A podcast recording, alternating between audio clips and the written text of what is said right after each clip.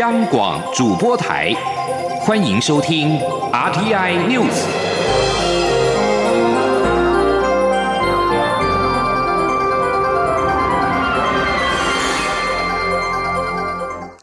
各位好，我是主播王玉伟，欢迎收听这节央广主播台提供给您的 RTI News。今天是二零一八年十一月二十七号，新闻首先带您关注国际焦点。欧盟成员国领袖二十五号正式通过英国脱欧协议。英国首相梅伊二十六号证实，国会在下个月十一号将表决是否支持和欧盟达成的脱欧协议草案。根据路透社报道，负责安排国会表决脱欧协议事宜的保守党首席党鞭史密斯，在发给国会议员的信函当中表示，国会将从十二月四号开始，针对脱欧协议草案进行五天辩论，然后在十一号进行表决。根据彭博报道，梅伊稍后证实，国会将在十二月十一号表决是否支持脱欧协议。他对国会下议院表示，他期待这一天的到来。俄罗斯海军二十五号在克里米亚沿海登上，并且扣留三艘乌克兰海军船艇，理由是乌克兰非法闯入俄罗斯的亚速海水域。乌克兰总统波洛申科在二十六号表示，全国自二十八号起实施戒严三十天。不过，他签署的戒严行政令并未限制公民权利，也未将预定明年举行的大选延期。俄罗斯国际传真社报道，船上的二十四名乌克兰选手水手也遭到拘留。俄罗斯人权事务专员莫斯卡科娃表示，其中三名水手在拘留过程当中受伤，已经被送往医院治疗，状况并不严重。美国在二十六号警告俄罗斯，在亚速海扣留乌克兰船艇之类的不法行动，正在妨碍华府和莫斯科发展正常关系。各界担心这起海上冲突可能扩大引爆成为军事冲突。联合国安理会二十六号针对此事召开紧急会议。美国驻联合国大使海利批评俄罗斯扣留渔船是对乌克兰领土主权的无耻侵犯，并且抨击俄罗斯再次升高紧张情势。即将焦点转回到国内。民进党在九合一选举大败之后，行政院长赖清德、总统府秘书长陈菊向蔡英文总统请辞。经过再三恳谈未留，两人决定留任，全力协助总统。蔡英文总统二十六号透过脸书表示，真正需要改变的人是他自己。陈菊与赖清德不是恋战权位的人。蔡英文说，执政团队将透过对各项重大政策、人事的检讨反省，重新整队再出发。蔡总统表示，面对人民透过选票向执政党传达了不满，我们不会逃避责任。总统并且表示，不管是哪个党派的县市首长，蓝的、绿的，没有颜色的，都是最新民意所托付。他已经跟六都市长当选人都打了电话，向他们致上祝贺之意。党派竞争是民主常态，但是共谋国民福祉必须是唯一目标。中央与地方有很多地方需要合作。而陈菊则是透过脸书表示，选择留下比离开更为艰难。他选择留下来共苦患难，谢谢大家的关心。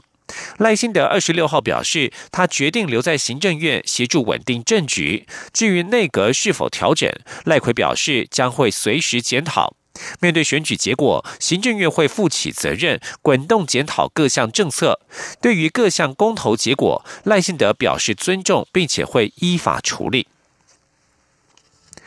蔡英文总统二十六号晚间邀请投入选战的县市长候选人到官邸举行便当参会。花莲县长候选人刘小梅提到，民进党一定要接受这个教训，深刻检讨。这场参会与会者包括了桃园市长郑文灿、宜兰县长候选人陈欧珀、花莲县长候选人刘小梅、新竹县长候选人郑朝芳、高雄市长候选人陈其迈、苗栗县长候选人徐定珍以及南投县长候选人洪国浩等人参与进行约两个小时。党政幕僚表示，主要是检讨这次选战结果，并且慰问候选人在选战所付出的努力。由于县市长候选人最接近基层民意，蔡总统也进一步与大向大家了解各地方基层的真实反应，尤其是关于政府施政感受以及批评与想法，并且讨论未来在政务与党务各层面可以精进的地方。与会人士也提到，政府政策在实施之前没有说明清楚，再加上网络假消息声量大，民众心里对执政党更不满。大环境不好，民进党的基本盘不愿意出来投票，也是败选的原因。陈欧珀受访则指出，他向蔡总统提到，党政革新必须大破大立。这次寒流席卷全台，刘小梅表示，大家称赞陈其迈辩论表现非常好，很认真到位，也感叹辩论场上被问倒的韩国瑜却当选了。针对九合一选举之后的两岸关系走向，台湾智库咨询委员董立文认为，民进党在选后调整两岸政策的空间不大，因为可能要付出更大的代价，而且中共对民进党的要求也不仅仅是九二共识，而是要求民进党提出明确的一中原则。不仅如此，十五个蓝营县市以及台北市在选后与中国展开的人、或、钱三方的新三通交流状态，同样是民进党政府要面对的重大挑战。前天记者王兆坤的采访报道。台湾智库咨询委员董立文在国策研究院举办的座谈会上表示，民进党在选后调整两岸政策的空间恐怕不大，因为惨败后调整向中共妥协。可能要付出更大代价。其次是调整两岸政策的话，或许会引发民进党党内分裂。不仅如此，这一次选举还牵涉到九二共识议题。董立文认为，民进党就算有意提出这四个字，中国也不会立刻认同。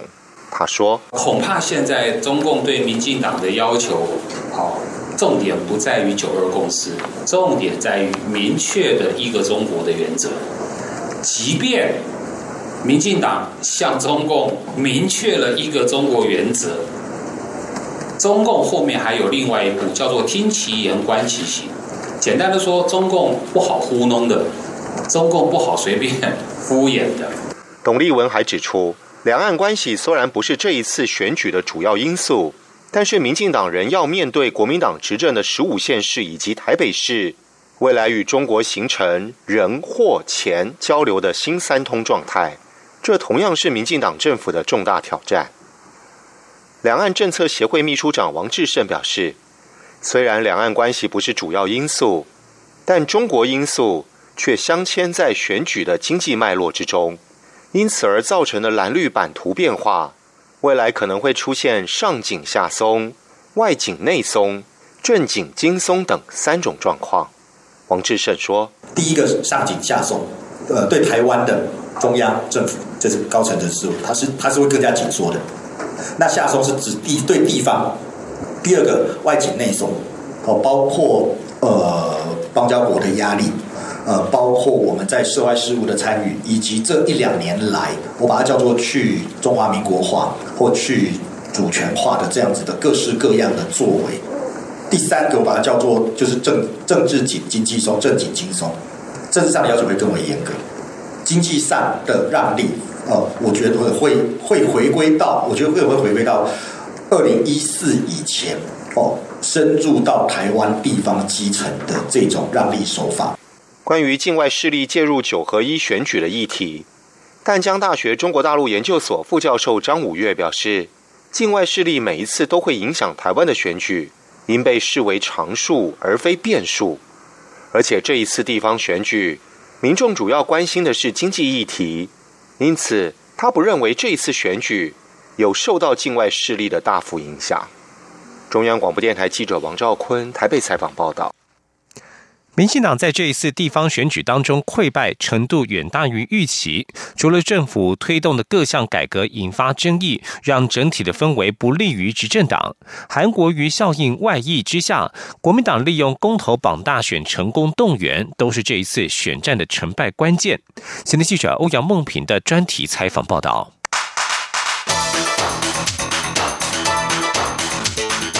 专题报道。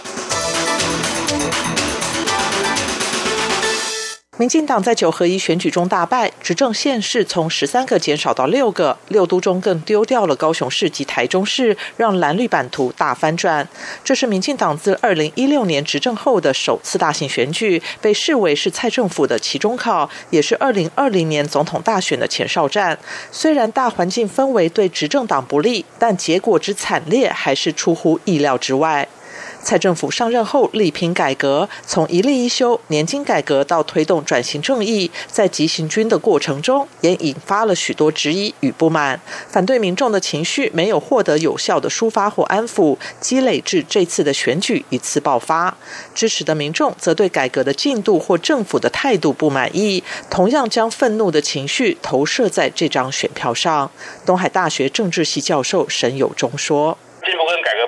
说，蔡英文有一些议题上面哦拖太久，或者是还没有处理好，又去处理别的议题，所以使得他容易在社会上面失焦。那像这些东西哦，甚至于说蔡英文表态也不够明确。举个例子来讲，像同婚也好，或者说一例一休的议题也好，他都没有做得很干净。那对于改革派来讲，会觉得说，你一个政党完全执政了，然后在立法院是多数，为什么做起来憋手憋脚？所以也会有一些选票表表现出气氛。中正大学社会科学院院长宋学文也认为，一例一休、年金改革、能源转型和改善空污这四个议题都有其正当性和必要性，但是放在一起处理，就会产生许多复合式的交互作用，外溢出的效果涉及许多问题，加上执行的手法是否精致，以及部会与部会间、政府与社会及产业间的沟通有检讨的必要，要是造成这次选举结果令人。意外的原因之一。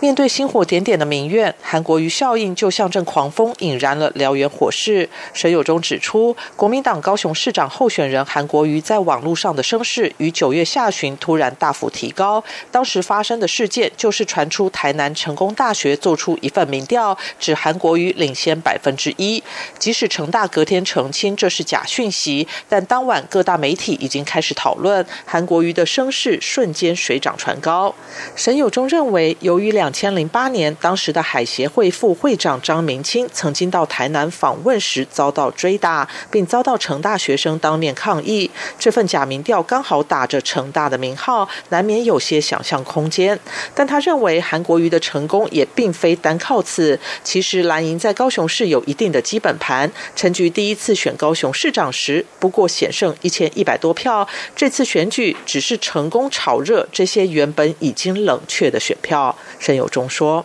蓝的选票在那边，那你需要一些议题去把它炒热，或者是把它引爆。那假新闻可能扮演的只是引爆而已。高雄蓝的选票并不在少数啊。那这次只是说。”呃，搭配大环境，然后搭配韩国瑜的个人特质，然后另外在老百姓会觉得说换一个人也不见得是坏事的情况底下，然后会把这个议题给顺利的操作起来。而这次选举同时举办的十项公投，也成为国民党攻城略地的武器。这从十项公投结果都与国民党表态的立场相同就可以看出。沈友忠认为，像是国民党提出的反空屋公投这个议题不会有人反对。另一方面，有些改革议题，例如婚姻平。权公投，有些民众会将其与民进党相连，但民进党却没有在这些议题上表态，或者是没有明确表态，都多少会影响选民的投票意愿。立法委员罗志正也指出，民进党这次在公投上全面弃守，反观国民党利用公投成功动员，以不同的议题带出选票。罗志正说：“理论上以前国民党、民进党是很会公投绑大选的，可以这次完全失灵，因为。”他没有办法告诉支持者，你到底要不要领票？你了之后要盖几号？Yes，几号？No，这是完全没有。连东京证明他也不敢，不敢说，不敢讲，所以他失去一个动员的力量，让你的支持者不知道怎么办。换句话说，国民党很成功的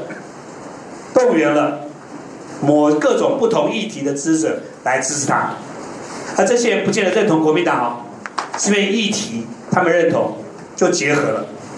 在个别县市部分，民进党在寒流中失去了执政二十年的高雄，是最重的一级。韩国瑜后来居上，硬是将一面倒的战局翻转。倒赢十五万票。可见，不但蓝军支持者都出来投票，也成功吸引了中间选民及部分浅绿的选票。除了韩国瑜的个人特质受到选民的欣赏外，他刻意淡化政治色彩，强打经济牌，喊出“又老又穷，东西卖得出去，人进得来”等口号，不仅浅显易懂，更直抵高雄选民心中的痛，让选民有换人做做看的心动。在韩流已经笼罩高雄，甚至全台后，民进党候选人陈其迈就算端出了完整且具体的政见，也已经挽回不了高雄选民的心。师大公民教育与活动领导学系副教授曾冠球认为，这与民进党在高雄长期执政有关。他说：“你在这个地方执政这么久了，你现在讲的这么的好，好，那为什么前面不做？等于是变成是你的这个，就是人家讲的执政的包袱嘛。你今天如果是执政的二十年，你现在讲的东西你会做得更好，人家会质疑说：，那你过去二十年为什么不做？等于是讲的越好。”变得变成是一种反讽啊。除了在寒流中失去高雄，让民进党受创最重外，台中在执政四年后丢失政权，更如同是在伤口上撒盐。选前各方评估台中是五五坡，最后国民党候选人卢秀燕却以出乎意料的二十万票差距胜出，让现任市长林佳龙十年磨一剑后，只执政四年便黯然离场。东海大学政治系教授沈友忠从结果分析，台中基本盘向来就是蓝大于绿。这次整体氛围本来就有利于蓝军，加上国民党打组织战，成功整合各派系，让支持者归队，靠陆军打出了漂亮的一仗。另外，又有韩国瑜及空屋议题以空战助阵。可能是最后拉大差距的主因。至于台北市，沈友忠认为可以明显看出选民弃保的痕迹。他指出，柯文哲以前还能拿到一些中间偏蓝的选票，但这次选举蓝军几乎都回流。而民进党虽然明知党籍候选人姚文智不会赢，但为了避免柯文哲的声势超越两党，在二零二零年的总统大选成为最大威胁，最后也请力挺姚，希望稳住基本盘。尤其声率在台北市约有二十万张票，这些选票绝对不会流向柯文哲。沈友忠表示，姚文智得票如果超过三十万，柯文哲就会失去连任的机会。最后结果，姚文智只获得二十四万多票，结果就是让柯文哲及国民党候选人丁守中几乎打成平局。曾冠球则表示，其实柯文哲与姚文智的得票相加达八十二万张，只是姚文智的参选瓜分了柯文哲的票源，而丁守中得票低于四年前的国民党候选人连胜文，可见有些蓝营的选票流向了柯文哲。他认为，台湾的选民已经对政党没有那么信任，未来中间路线还是有可以发展的空间。中央广播电台记者欧阳梦平专题报道。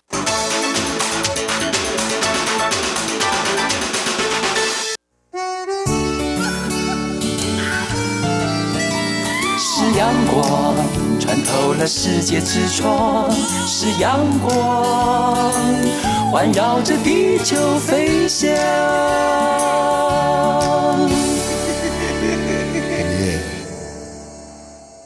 各位好，我是主播王玉伟，欢迎继续收听新闻。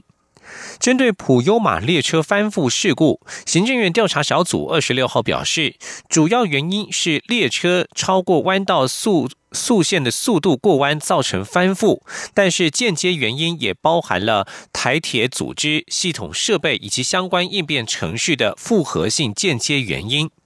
调查小组报告指出，事故原因就是列车以时速一百四十一公里的速度进入半径三百零六公尺的弯道，这已经超过每个小时七十五公里的速限标准，进一步造成车厢浮起，并且出轨翻覆。交通部铁道局局长胡湘林进一步指出，车辆行驶过程当中，主风泵确实有异常，造成动力时有时无。驾驶在行进间以通联方式尝试排除状况，不过在新马弯道前并没有依照规定减速，刚好 ATP 自动防护系统又被隔离，使得相关防护措施无法适时预警。小组认为，台铁组织、设备、应变程序、人员以及现场环境等五大环节都各自有问题，刚好问题都凑巧穿过了每一个漏洞，造成事故因此发生。行政院政务委员吴泽成表示，调查小组的初步调查虽然是分析事故原因，但是同时也点出后续可以检讨的相关面向，例如为何普优马列车的 ATP 远端监控系统没有插接上插头，又为何验收时没人提起？吴泽成也表示，由于调查小组成员希望有更多科学证据佐证报告，因此并没有限定完整报告的出炉时间。前天记者肖兆平的采访报道：针对普悠玛列车翻覆事故，行政院调查小组定调主因是列车过弯速度超过标准，间接原因则是跟主风棒 ATP 人员处置作为以及内部安全管理制度有关。考量行车安全，当时向日本采购普悠玛列车时，就明定要有 ATP 远端监视系统。但交通部铁道局局长胡湘林却表示，交车时远端监控的接头并没有插到相关设备里，也因此当时上路的普悠玛列车，如果驾驶隔离 ATP，调度所也无法从系统上得知。政务委员吴泽成表示，虽然调查报告是厘清事故原因，但也点出后续行政责任的追究方向。他说：“没有去接线，那这一件事情。”就分成几个层次，一个就是日商，你为什么没有照这样施工？那这个当然台铁将来要依照这一个契约责任去追究。那另外同时台铁验收为什么没有去验收到，也应该去追究。另外验收之后这么多年，那么其他的这个车种的远端监视。都在运作，为什么普悠玛这个部分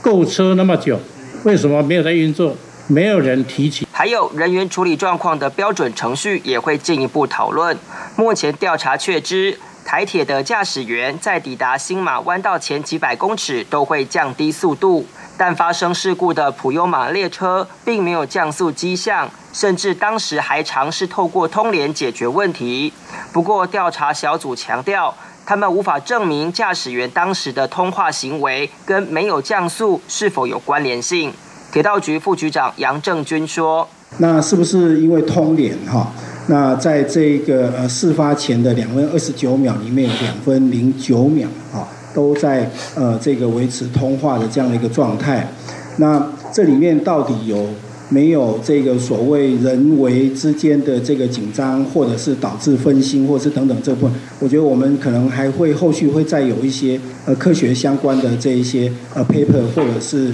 其他的研究来去做一些引证跟参考。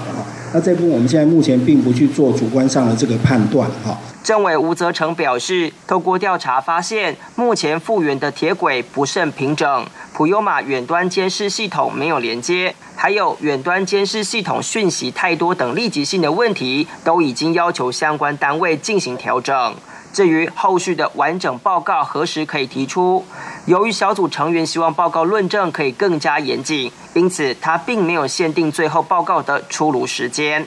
中央广播电台记者肖照平采访报道。医药消息。赛诺菲公费疫苗日前有一剂发生外观异常变色，原厂报告指出是针筒内的胶塞出问题，导致溶出硫化物，强调是个案。不过，食品药物管理署二十六号指出，在赛诺菲日前进口一批四十三万剂的流感疫苗当中，发现有四剂外观异常，出现黑色悬浮物，与先前出问题的疫苗不同批号，因此随即将四十三万剂疫苗全数退运。另外，还有一批约八万剂的四价自费流感疫苗，也发现有九剂出现了白色悬浮物，因此两批疫苗共封存超过五十万剂都没有流入市面。机关署则表示，已经请赛诺菲公司尽速依采购契约，还请机关署同意以其他检验合格的新批号疫苗来供应，否则机关署将没收该批疫苗未交货部分的履约保证金。二零一八年 ITF 台北国际旅展在二十六号闭幕。台湾观光协会统计，今年规模及入场人次都破纪录，共有六十个国家地区参展，现场一千七百个摊位，四天共吸引了三十七万六千七百七十三人次参观，比去年成长了百分之二点六六。台湾观光协会会长叶菊兰在闭幕仪式当中再次感谢来自世界各国远道而来的朋友力挺，并且今年是 ITF 重大转变的一年，首次搬到南港展览馆是一个很大的变动。叶菊兰也坦言，今年的旅展与选举撞期，开展前颇有压力。叶菊兰表示，今年的旅展在展览规划上新增了亲子体验区、胖卡餐车等等，吸引了许多民众惜家带眷共同逛展，都是一大突破。而环保署在台北国际旅展二十六号最后一天当中，颁发了多项大奖给今年表现优异的环保单位，包括五家获得低碳产品肯定的厂商，以及七家荣获环保标章旅馆的业者。而这也是环保署自一九九二年开始陆续推动环保标章、绿色商店、碳足迹标章及减碳标签之后，最新推出的绿色消费指标，也让绿色消费逐渐成为新时尚。前天记者吴丽君的采访报道。节能减碳不是口号，绿色生活也不是梦。环保署近年除了推动绿色旅游、环保旅店，鼓励住宿业者及游客响应自备盥洗用品、续住不更换床单、毛巾等作为外，更积极号召业者进行省水、节能、减费等措施，加入环保标章旅馆的行列，以降低旅游对环境带来的冲击。环保署管考处处长洪淑。信二十六号在台北国际旅展上推出的环保标章旅馆主题馆前受访表示，今年共有七家业者晋级环保标章旅馆，而且其中除了西湖度假村之外，还有贾桂林商旅、澎湖福朋喜来登及新样商旅中青馆都荣获金级的最高肯定。他说：“那过去关于环保标章的旅馆，在国内的话，了解这个讯息而且来申请的厂商不到十家。那今年度呢，我们特别主力的推动跟辅导厂商来参与，所以今天我们要颁发的环保标章旅馆有七家，那里面有三家金级。此外，环保署也自去年下半年起，推动业者在生产过程中至少减碳百分之三，即可获得低碳产品的肯定。去年只有两家获奖，今年则有五家，其中。中包括减碳近六成的特优奖石安牧场。洪淑信说：“那今年度非常特别，就是石安牧场，它投入非常多，包括把他们的勤奋还有废水，透过早期发电建制的一个绿能的系统，所以它的减碳比例呢达到五十九点二七趴，将近百分之六十，也就是我们只要求三趴，它的效益已经达到二十倍以上。”此外，包括台湾高铁、太平洋崇光百货与智深科技也获得低碳产品优等奖的肯定，让绿色消费逐渐成为新时尚。中央广播电台记者吴丽君在台北采访报道。另外，二零一八年资讯月将在十一月二十八号到十二月三号于台北市世贸艺馆登场。主办单位二十六号举行展前记者会，率先展示台湾制造的亮点产品，包括结合 AR 功能的智慧安全帽，在左眼处搭载了一片抬头显示器，可以声控操作，像是天气预测、路况等等都能够一项搞定。另外，还有可以记录脚踏功率的单车数位功率踏板等等，在骑乘当当中就能够配速训练体能。主办单位指出，这次主题为跨界创新，预见未来，将有三大重点展区，包括揭露科技趋势的主题馆、专属教育工作者的台湾教育科技展，还有电竞装备博览会。新闻最后关心一则国际消息。日本与南韩因为慰安妇、二次大战征用工等问题，双方关系冰冻。继上个月之后，二十六号又有南韩国会议员组团登上日本称为主岛的独岛。日本已经透过外交管道向南韩提出抗议。日本 NHK 二十六号报道，八名南韩朝野政党的国会议员在二十六号上午搭乘直升机在主岛登陆。视察驻留岛上的警备队居住设施，而这项设施在前阵子才改建。这些国会议员也勉励在当地的警备队队员。日本政府主张主岛属于日本岛根县的领土，但是南韩主张这座岛屿称为独岛，是南韩的领土。继今年五月、十月之后，这是南韩国会议员第三次登上主岛。而针对南韩的这些举动，日本政府已经向南韩政府提出抗议。日本政府发言人、内阁官房长官菅义伟二十六号表示，尽管日本已经事前向南韩要求终止登岛计划，但是韩国方面还是强行登岛，日方绝对无法接受这样的行为。以上新闻由王玉伟编辑播报，这里是中央广播电台台湾之音。